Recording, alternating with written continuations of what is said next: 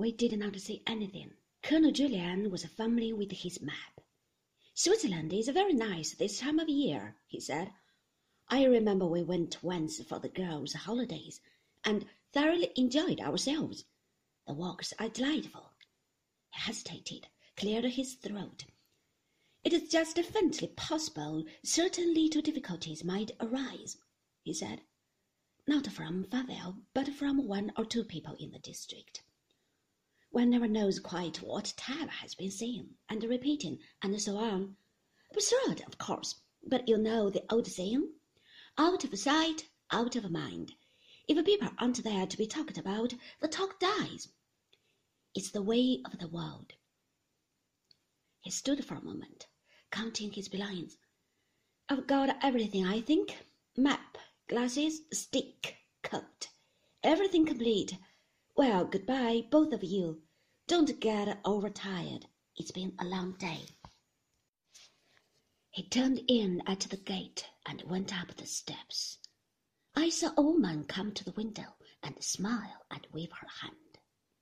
We drove away down the road and turned the corner. I leant back in my seat and closed my eyes. Now that we were alone again and the strain was over, the sensation was one of almost unbearable relief. It was like the bursting of an abscess. Maxim did not speak. I felt his hand cover mine. We drove on through the traffic, and I saw none of it. I heard the rumble of the buses, the hotel taxis, the inevitable tireless London roar, but I was not part of it. I rested in some other place that was cool and quiet and still. Nothing could touch us any more. We had come through our crisis. When Maxim stopped the car, I opened my eyes and sat up. We were opposite one of those numerous little restaurants in a narrow street in Soho. I looked about me, dazed and stupid. You are tired, said Maxim briefly empty and tired and fit for nothing. You'll be better when you've had something to eat. So shall I. We'll go in here and order dinner right away. I can telephone to Frank, too. We got out of the car. There was no one in the restaurant but the maître d'hôtel and a waiter and a girl behind a desk. It was dark and cool. We went to a table right in the corner. Maxim began ordering the food. Favell was right about wanting a drink, he said. I want one too, and so do you. You are going to have some brandy. The maître d'hôtel was fat and smiling. He produced long thin rolls in paper envelopes. They were very hard, very crisp. I began to eat one ravenously. My brandy and soda was soft, warming, curiously comforting. When we've had a dinner, we'll drive slowly, very quietly, said Maxim. It will be cool, too, in the evening.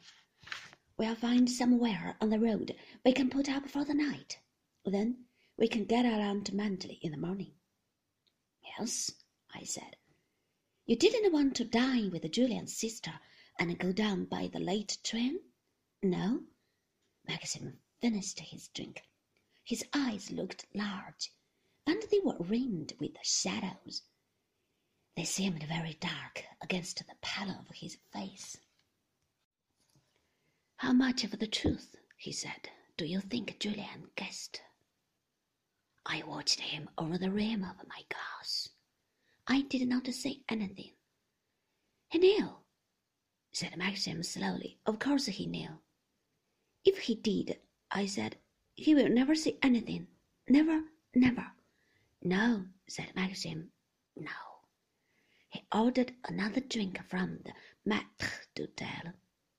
We sat silent and peaceful in our dark corner. I believe, said Maxim, that Rebecca lied to me on purpose. The last supreme bluff. She wanted me to kill her. She foresaw the whole thing. That's why she laughed. That's why she stood there laughing when she died.